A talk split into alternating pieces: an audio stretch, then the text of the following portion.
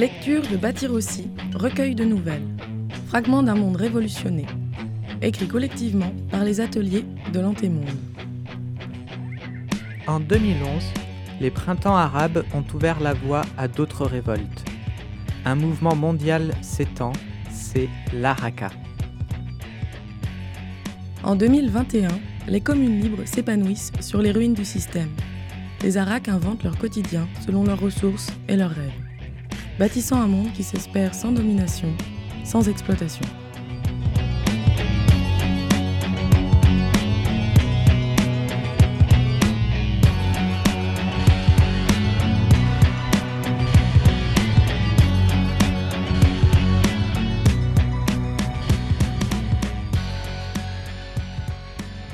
Refonte, épisode 2. Alors que Jeanne a fini un bricolage pour la manufacture de cycles autogérés, Martha, une vieille amie à elle, arrive à l'improviste.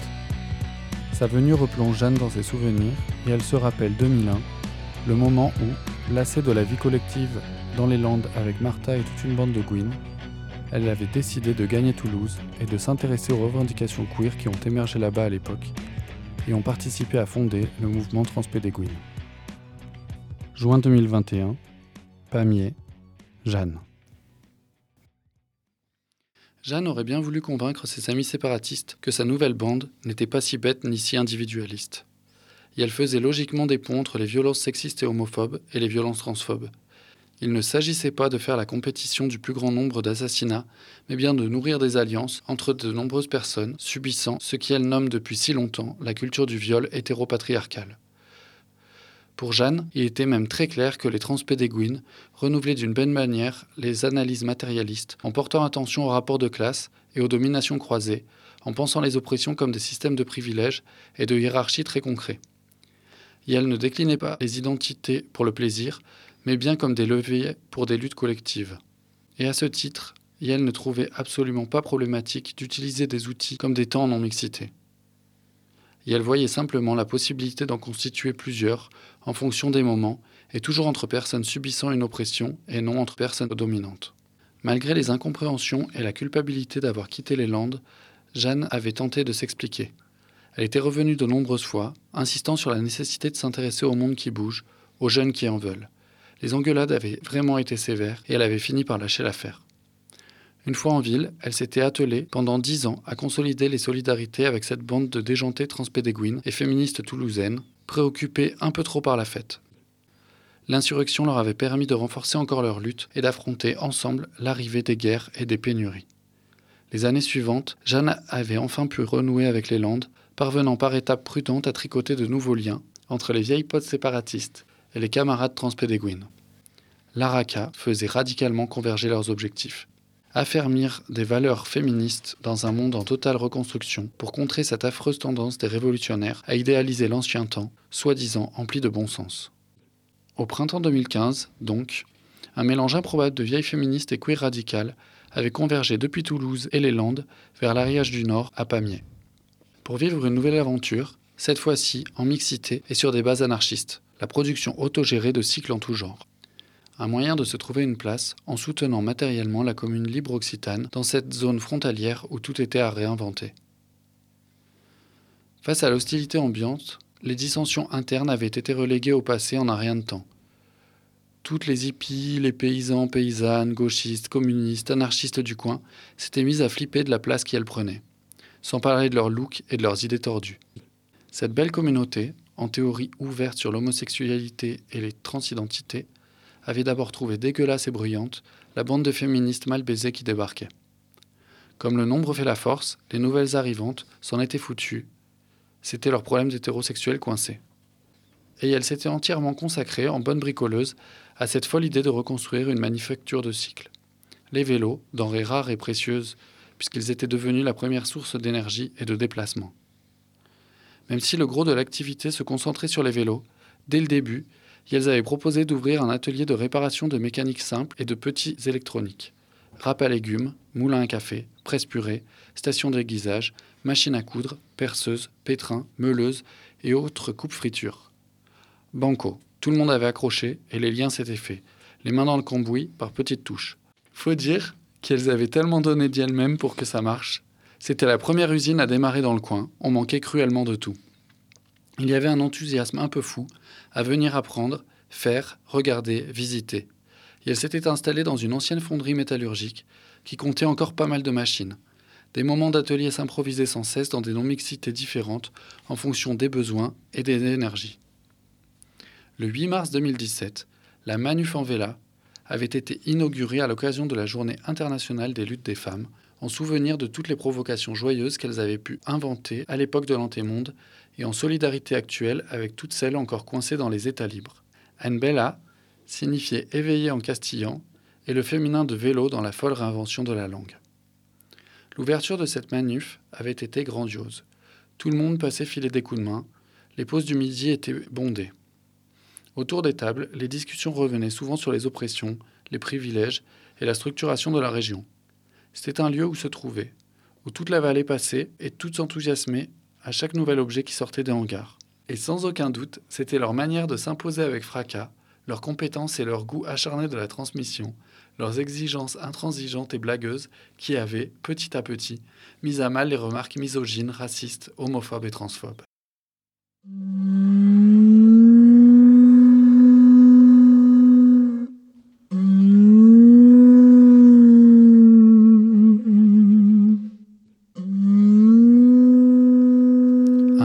Ululement rauque déchire l'horizon pour annoncer que le repas est prêt. Ce bruit de conque, plus ou moins hésitant, selon les talents de la trompettiste de service, évoque toujours à Jeanne les d'agonie d'un animal mythique.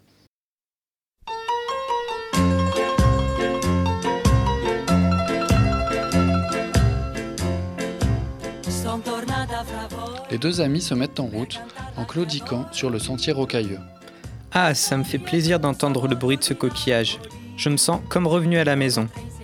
Même si Jeanne est ravie de cette petite visite surprise, elle sent planer une ombre autour de la venue de son ami. Alors, quel bon vent t'amène? Martha la regarde, les yeux un peu trop écarquillés.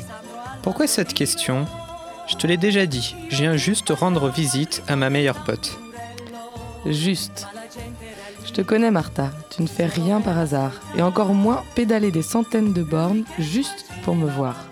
Qu'est-ce que tu ne voulais pas juste m'annoncer par mail Quelqu'une est morte Martha ne dit rien, regarde le paysage, mais commence à rougir.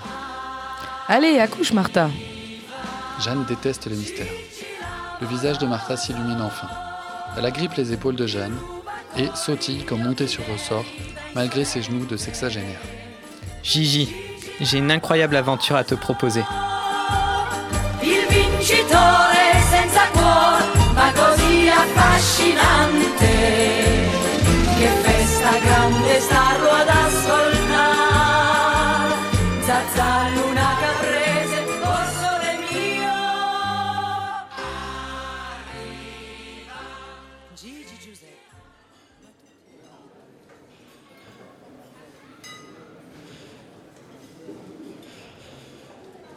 Le repas collectif est l'occasion de retrouvailles chaleureuses pour Martha. Elle papillonne d'une table à l'autre, jonglant entre le catalan, le français et le basque. Elle prend des nouvelles et trinque aux avancées techniques de la communauté. Elle parle fort, enthousiaste. Plus de 80 personnes déjeunent ce midi. Depuis l'autre bout de la grange, Jeanne entend Martha qui s'émerveille des ouvertures sur la façade sud qui ensoleillent merveilleusement la grande salle. Jeanne n'arrive pas vraiment à manger son assiette de pâte aux blettes, elle suit du regard son ami. Sa vie pourrait une fois de plus basculer. Doit-elle faire ce long voyage avec Martha et la bande de meufs? Ça fait un sacré bout de chemin jusqu'à Sevilla. Elle calcule rapidement environ 1200 km. Aïe, est-ce que sa vela tiendra le choc? Forcément qu'elle tiendra. C'est son corps qui lâchera. Elle serait la plus âgée du groupe. Elle a maintenant 70 piges et ses amis entre 35 et 60 ans. Elle serait la special guest, lui a annoncé Martha. Ses hanches sont abîmées et elle se sent plus fatiguée qu'avant. Trouver un véhicule à moteur, ce temps-ci, le carburant s'est encore raréfié. Elle peut faire une croix sur une réservation de loisirs. La priorité est aux charges lourdes et au transport d'urgence. Si la survie de la communauté n'est pas en jeu, un minimum, il faut se démerder autrement. Mais se rendre si loin en Vela, elle n'a pas envie de retarder les Valendikes. Elle n'a pas non plus envie de se montrer fatiguée, d'être à la traîne et d'abîmer son image de Gwyn Vénère. Elle pourrait prétexter une hospitalisation à Sevilla pour réquisitionner une voiture ambulance. Non, ce serait la honte de faire ça. Mais elle pourrait quand même faire valoir son âge pour réserver une place dans un camion de marchandises. Jeanne imagine la réponse du tac au tac de Martha. Ça casserait l'esprit de groupe. Voyons, Gigi, on voyage tout ensemble. Ce n'est pas ton genre de bouder les défis collectifs. Sinon, elle pourrait toutes faire du stop, seule ou par deux. Les chauffeuses de fret aiment avoir de la compagnie, même si elles n'ont pas toujours de vraie place. Le problème, c'est de trimballer toutes leurs affaires avec elles. Jeanne se rembobine le film. Gigi, une maîtresse de Yushu du monastère Yongtai va venir donner une formation à Sevilla pour une durée de six mois. La formation commence le premier jour de l'automne. C'est Nat qui l'avait croisée dans un monastère de femmes en Chine avant l'Araka. Elles étaient restées en contact même pendant le soulèvement. Cette meuf est vraiment curieuse de vivre notre révolution et de voir comment nous fonctionnons dans nos régions autonomes. Elle veut partager ses connaissances avec des féministes pour que nous les enseignions massivement aux filles de nos communautés. Elle arrivera en cargo dans l'été. À l'AG, nous nous sommes dit qu'il fallait te prévenir. Alors j'ai enfourché ma vela jusqu'ici. C'est toi qui nous as initiés. Tu es notre maîtresse de Yushu. Ça fait combien de temps maintenant que tu pratiques? Tu rigoles, Martha. Je ne suis la maîtresse de rien du tout.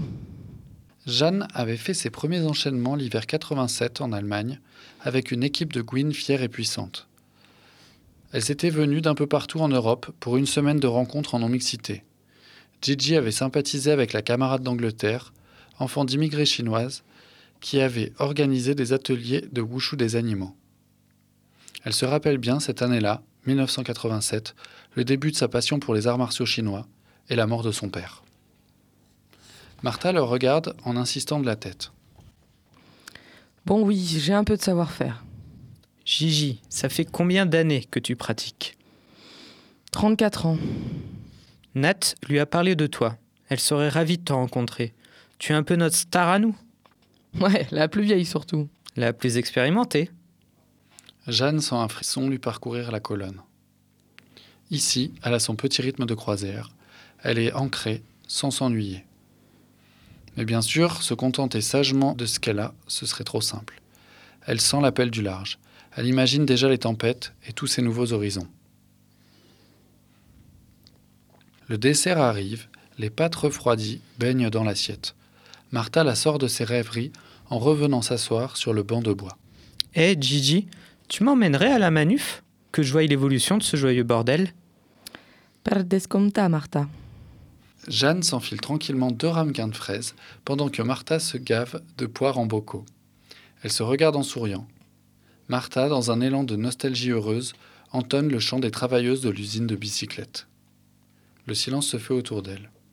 Leurs voix sont justes et s'harmonisent agréablement. Le ton grave et rauque de Jeanne s'accorde bien à la voix plus aiguë et soutenue de Martha. Les plus vieilles reprennent le chant alors que les jeunes écoutent, ravis de cet imprévu.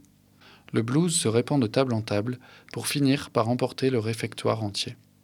Quelques secondes suspendues.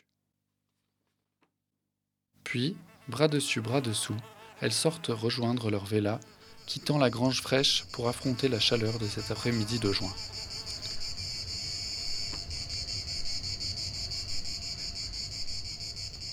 La course est effrénée.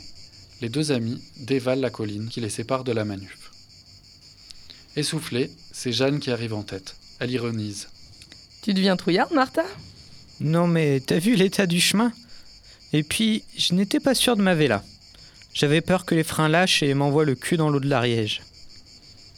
Je vois. Tu fais plus confiance aux ouvrières de la manuf? Tu préfères que je ruine notre journée en la passant à la maison de santé avec un genou en vrac? T'as toujours galéré pour faire confiance, hein Cette fois, la remarque tombe sèche. Jeanne se sait trop franche. Elle aimerait parfois pouvoir faire autrement. Elles arrivent dans une rue parfaitement vide entre deux hangars immenses et gris. Elle les contourne par la droite et débouche en plein soleil sur l'esplanade d'entrée de la manuf. Retrouvez l'intégralité de Bâtir aussi, un livre sous licence Creative Commons, sur antemonde.org.